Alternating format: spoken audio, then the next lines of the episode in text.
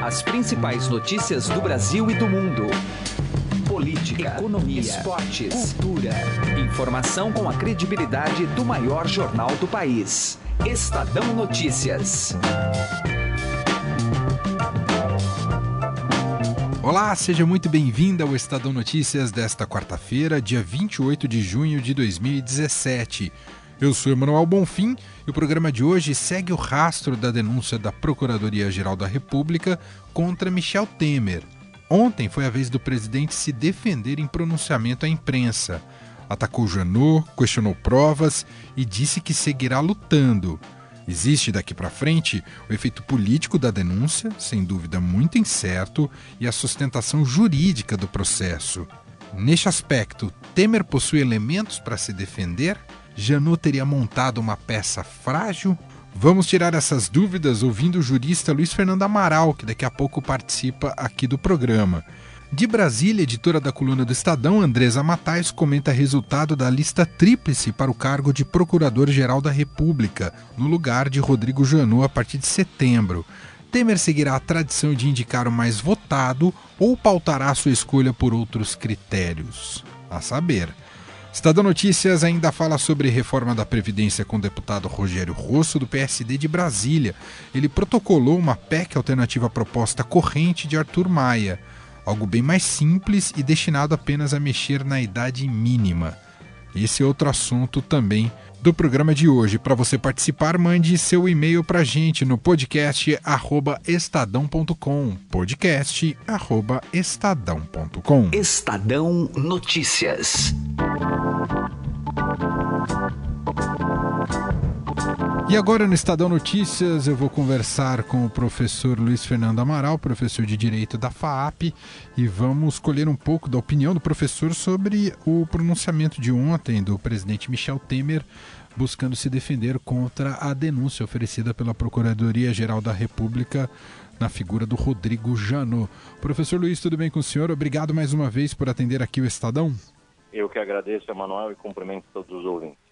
Professor, o presidente Michel Temer, em sua estratégia ali no pronunciamento, tenta, claro, desqualificar não só o Rodrigo Janot, mas também tenta dizer que é ali quase a extinção de um novo tipo de modalidade de, de, de denúncia, quando fala do crime de ilação.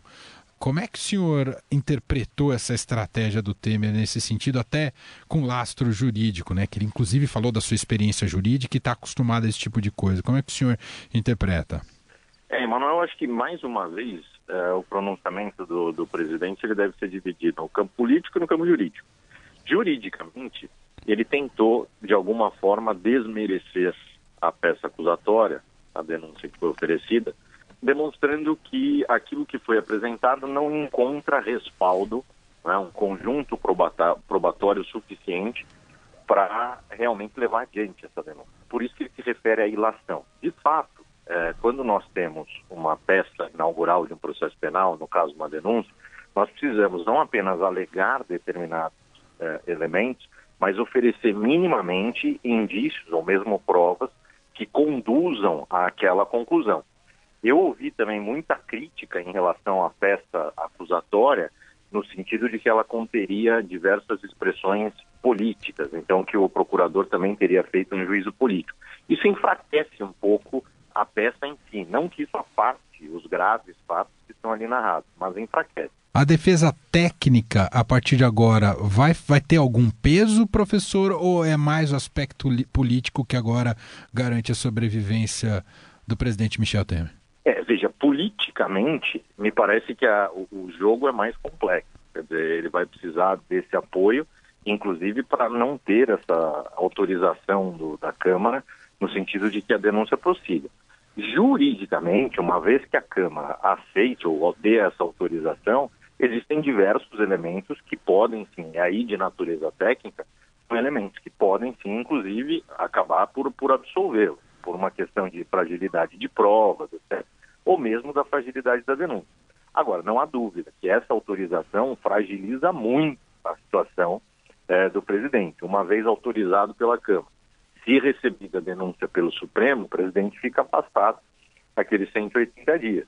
Nós vimos com, com a presidente Dilma como isso se deu. É claro, no entanto, que o presidente tem uma condição de governabilidade muito melhor do que aquela que tinha o presidente Dilma. E mais, o julgamento do caso que envolve o presidente Temer, por ser um crime comum, vai para um tribunal e não para uma instância política. Nesse sentido, ele tem mais é, é, chance em relação aos argumentos técnicos que vai apresentar. Para finalizar, professor, com relação à postura de Rodrigo Janot, há excessos aí? A gente poderia, em algum momento, é, indicar excessos na sua conduta, dando um caráter quase de cruzada pessoal com relação a esse processo e a Temer? Eu acho que isso é inegável. É, eu acho que a gente vive um momento bastante perigoso, eu não digo nem só por parte de Janot, mas por parte de outras figuras. Eu, eu tenho visto com muita preocupação aquilo que eu chamo de um populismo judicial. Quer dizer, tanto o Judiciário como o Ministério Público, etc., estão fazendo um espetáculo, surfando uma onda política que, a meu ver, é indevida, pra, tendo em vista a função que exercem. Um dos pontos que eu vejo com maior preocupação na conduta do Procurador-Geral da República é a ideia, que parece que de fato vai ocorrer, de oferecer diversas denúncias contra o presidente.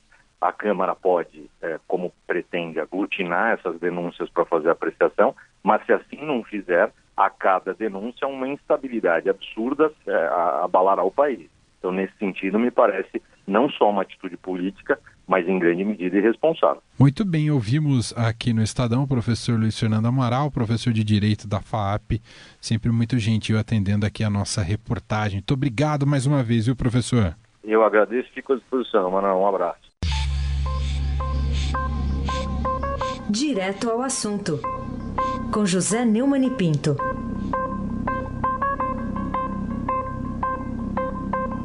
Em seu dia de estrela absoluta, brilhando em todas as manchetes dos jornais, Rodrigo Janot resolveu exagerar e mandar uma nota para os companheiros procuradores, uma espécie de despedida, de canto do cisne, do cisne mais belo da estação. É, está havendo exagero de todas as partes nesse episódio, todo a respeito da denúncia histórica contra o presidente da República. E o Janot está participando disso. Acho que é uma perda de tempo essa coisa de ficar se comunicando é, com os colegas como se estivesse em campanha para alguma coisa. E a pergunta é: está? Por enquanto, eu ainda continuo à espera de que o Janot não se explique com os procuradores, mas comigo, com a nação, sobre a premiação exagerada, excessiva para Joesley Batista, seus irmãos e sócios, no episódio da delação do presidente da República. Não é porque é o episódio da delação do presidente, não. É que eles, lá da JF, estariam condenados a dois mil anos de cadeia e tiveram essa pena perdoada porque entregaram um trabalho, digamos, um dever de casa. Afinal de contas, tudo que a Polícia Federal e o Ministério Público Federal fizeram nessas, nesses relatórios e nessas, nesses documentos de acusação contra o Temer foi feito por seu agente Joese. Por causa disso ele foi premiado. Eu gostaria que a nação que paga muito bem aos procuradores e juízes e que os endeusa também fosse informada a respeito é, da relação de custo-benefício desse prêmio de liberdade, um prêmio exagerado, e em relação aos frutos que isso teria ocasionado. Será que seria muito difícil nos dar isso? José Neumann e Pinto, direto ao assunto. Coluna do Estadão, com Andresa Matais. Conexão com Brasília, capital federal. Vamos conversar com a editora da coluna do Estadão, Andresa Matais. Tudo bem com você, Andresa? Oi, Emanuel, tudo bem? Oi para todo mundo. No momento em que se fala muito de Rodrigo Janot por conta da denúncia contra Michel Temer, a caneta de Temer terá uma escolha. A caneta e a consciência de Temer tem uma escolha importante aí pela frente, que é o substituto de Rodrigo Janot. A lista tríplice foi divulgada ontem, não é, Andresa Matais? E agora, como é que fica? Temer vai cumprir a tradição colocada pelo ex-presidente Lula ou vai optar por um outro caminho? Pois é, mais um abacaxi para o presidente Temer aí descascar, porque a tradição indica né, que ele tem que é, escolher o primeiro da lista tríplice. É feita uma eleição entre os procuradores da República e eles indicam três nomes para que o presidente possa escolher um deles. Mas geralmente, desde o governo Lula, a escolha sempre recai sobre o primeiro, indica... É, o primeiro nome da lista. E o primeiro nome foi do Nicolau Dino, com 621 votos, que é justamente o nome preferido do Rodrigo Janot para sucedê-lo aí na Procuradoria-Geral da República. Então, isso complica muito né, a, a situação do presidente Michel Temer, porque é muito difícil que ele escolha um nome ligado ao Janot. Ele está em pé de guerra com o Procurador-Geral da República. Ontem ele fez um pronunciamento e levantou, inclusive, suspeitas de que o procurador poderia ter recebido propina. Né? Ele diz que são ilações que poderiam ser feitas, já que o procurador fez ilações com relação a ele, ele estaria devolvendo na mesma moeda. Então, o Temer não deve escolher, seria muito difícil ele escolher o primeiro da lista, o Nicolau Dino, e isso vai abrir uma guerra aí com o Ministério Público, porque vai quebrar aí uma sequência de nomeações do primeiro da lista que vem sendo feitas, como eu falei, desde o governo Lula. Então, a segunda da lista é Raquel Dodge, que é uma pessoa que o Palácio tem uma simpatia, então isso pode fazer com que o governo continue na lista, não escolha o primeiro, mas siga a lista. E o terceiro é o Mário Bonsaglia, que também é adversário do Janot. Então ele tem aí uma chance de não desagradar tanto assim a classe, escolhendo esses dois nomes. A gente vai ver o que, que ele vai fazer. Ele tem até setembro que é quando termina o mandato do procurador Rodrigo Janot. Tudo que o Temer quer, viu, Emanuel, que o Janot vá para casa. e tudo que ele não quer é colocar alguém ligado ao Janot ali na Procuradoria-Geral da República, porque são eles que tocam ali essas delações, apresentam as denúncias, e o, Tem e o Janot já denunciou o Temer, pelo menos por corrupção e deve denunciá-lo também por mais outros crimes aí nos próximos dias. Muito bem, ouvimos Andresa Matais, editora da coluna do Estadão, publicada diariamente no Jornal Estado de São Paulo e também online, claro. E Andresa, qual é mesmo o seu Twitter para quem quiser te acompanhar no Twitter, Andresa? Ah, é arroba Andresa Matais, com um Z só e um T só, e tem o Twitter da coluna também, que é arroba coluna do Estadão. A gente está atualizando lá o tempo todo com as notícias mais quentes do dia. Muito bem. Andresa, obrigado mais uma vez. Até amanhã. Um abração para todo mundo. Até amanhã. Estadão Notícias. E agora a gente vai conversar aqui no Estadão com o deputado Rogério Rosso, do PSD do Distrito Federal, falar um pouco sobre ambiente no Legislativo para tramitação das reformas. Deputado Rogério Rosso, tudo bem com o senhor? Obrigado por atender o Estadão. Tudo bem, é um prazer sempre estar aqui com vocês no Estadão. Deputado, após a denúncia do Procurador-Geral da República, Rodrigo Janot, contra o presidente Michel Temer, que vive um momento bastante delicado de seu governo, ainda há clima para tramitação da reforma da Previdência na Câmara dos Deputados ou isso saiu do cenário do horizonte da Câmara, deputado? Bom, é uma importante pergunta que, de fato, essa resposta, cada parlamentar, cada congressista tem a sua avaliação. A minha em especial é que mesmo antes da crise política, dessa questão da delação da JBS, enfim, envolvendo o presidente Michel Temer, o texto que foi aprovado pela comissão especial já tinha dificuldades para chegar aos 308 ou mais votos no plenário da Câmara dos Deputados. Era evidente a resistência de vários parlamentares, de várias bancadas, inclusive governistas, com relação ao texto. E agora, com essa crise, que nós ainda não sabemos se ainda atingiu o seu ápice, mas é um momento muito grave, muito difícil, muito complexo ah, do ponto de vista institucional e político, a minha avaliação é que ah, se já tinha dificuldades em tramitação a reforma da Previdência, agora essa dificuldade é ainda maior, tanto pelo texto, ou seja, pelo próprio mérito do texto aprovado na comissão, e agora também em razão dessa crise, que com a chegada da denúncia na Câmara dos Deputados, é evidente que a pauta prioritária será ah, essa questão da análise da denúncia. E falando especificamente sobre esse assunto, deputado, tanto o senhor quanto o partido do senhor, o PSD, que tipo de posicionamento vão tomar diante dessa denúncia que chegará fatalmente à Câmara? O PSD tem, eu, nos dois primeiros anos dessa legislatura, eu tive a oportunidade de liderar a bancada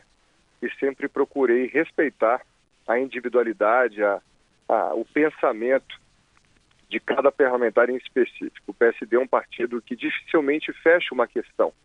Né?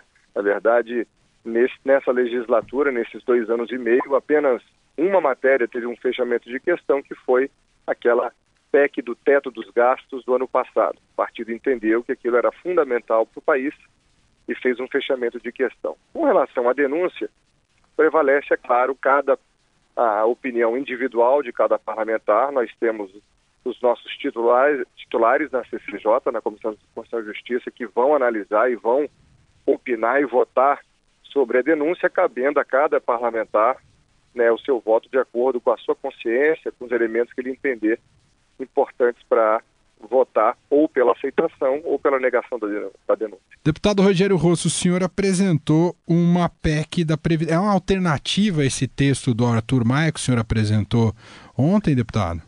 Olha, de fato, é inegável que a conta da Previdência, na questão do ajuste fiscal e da contabilidade pública nacional, é muito grave. Mas é fato também que o texto que foi encaminhado pelo governo pelo Planalto não foi bem recebido na Câmara dos Deputados. Dificuldades de ter aprovado, inclusive o relatório do deputado Arthur Maia, que foi um excelente relator, mas nitidamente é, existe resistência. Então apresentei um texto muito simples. Hoje, o beneficiário, o contribuinte, aquele que já recolheu e recolhe ou INSS no regime geral da Previdência, ou do setor público, enfim, ele mantém os seus direitos, nada de regra de transição, nada, está mantido. Mas aqueles que entrarem novos beneficiários, tá certo? Novos trabalhadores, enfim, beneficiários, aí sim passa a prevalecer idade para homem 70 anos com 35 de contribuição e mulher 68 com 30 anos de contribuição. Portanto, preserva-se 100% os direitos de quem já está, civil, militar, enfim, e a partir da promulgação dessa nossa proposta, vale a idade. É fato que, felizmente, o brasileiro vive mais, é fato que, se a gente não mexer, o governo não terá condições de pagar os seus próprios aposentados de hoje, mas a gente corrige, na minha opinião, uma inconstitucionalidade, na verdade, uma injustiça que estava sendo cometida com aqueles que estavam no sistema, né, que entraram no sistema com uma expectativa, estava sendo alterado, está sendo se propondo alterar através do texto do governo. Muito bem, ouvimos aqui no Estadão o deputado Rogério Rosso, do PSD do Distrito Federal. Deputado, obrigado por atender o Estadão aqui mais uma vez. Um abraço para o senhor. Um abraço, estou sempre à disposição de você. Estadão Notícias. Economia.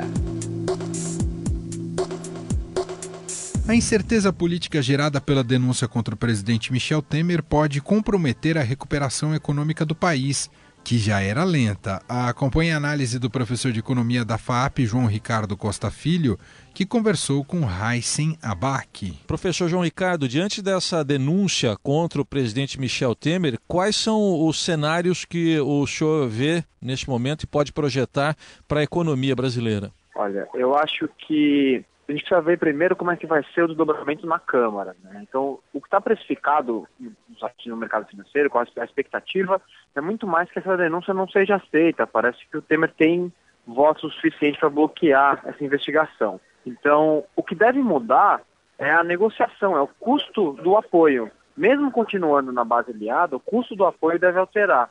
Isso significa a dinâmica de reformas vai ficar um pouco prejudicada, não necessariamente na velocidade, mas no tamanho do custo para poder fazer com que essas, essas, votações vão na direção do que o governo quer. Isso tudo, mesmo o mercado acreditando isso, vai impactar ainda mais é, a incerteza, ainda mais o cenário de curto e longo prazo. Tudo isso machuca uma economia que está bem debilitada. Quando o senhor fala em incerteza, ah, dá para a gente falar no que? Investimentos, por exemplo, na recuperação do emprego, é por essa linha?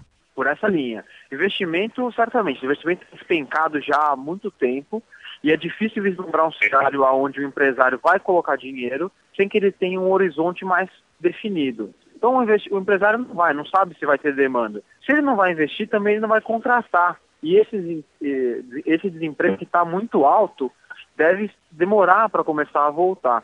Então, a retomada que já é lenta, já é uma situação onde a gente está demorando muito para sair dessa crise, isso contribui para deixar mais, ainda mais lento. Em relação às reformas, né, a trabalhista e principalmente a previdenciária, essa aí já foi deixada para o segundo semestre, a previdenciária. É, que possibilidade o senhor vê para essas duas reformas mais especificamente? Eu acho que a reforma trabalhista, embora tenha tido aquele revés no Senado, numa comissão, que ainda não é determinante, mas sinaliza que o custo está um pouco maior, eu acho que como tem a reforma trabalhista por projeto de lei e a reforma da Previdência por emenda à Constituição, dif essa diferença faz explica muito por que eu acho que a reforma trabalhista pode ser que passe sim, tem uma vontade no, no próprio Congresso de passar e a, o número de votos é muito menor para ser projeto de lei. Agora, como você bem colocou, a reforma da Previdência já ficou para o segundo semestre. O problema é que o segundo semestre começa a se aproximar muito da próxima eleição. E os deputados não vão querer votar, os deputados e senadores não vão querer votar uma reforma que tire direitos dos trabalhadores muito próximo da eleição. Então essa janela de oportunidade para voltar à reforma, à reforma da Previdência está se esgotando.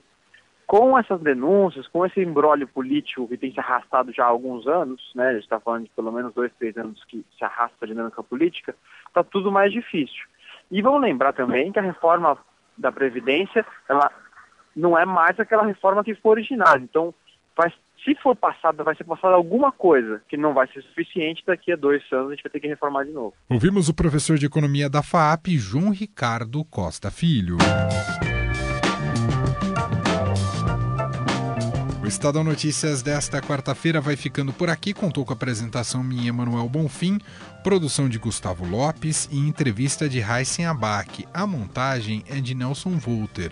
O diretor de jornalismo do Grupo Estado é João Fábio Caminuto. De segunda a sexta-feira, uma nova edição deste podcast é publicada. Saiba mais no blog Estadão Podcasts. Convido você também a avaliar nosso podcast tanto no iTunes quanto no Android. E mande seu comentário e sugestão para o e-mail podcast.estadão.com. Um abraço, uma excelente quarta-feira e até mais. Estadão Notícias.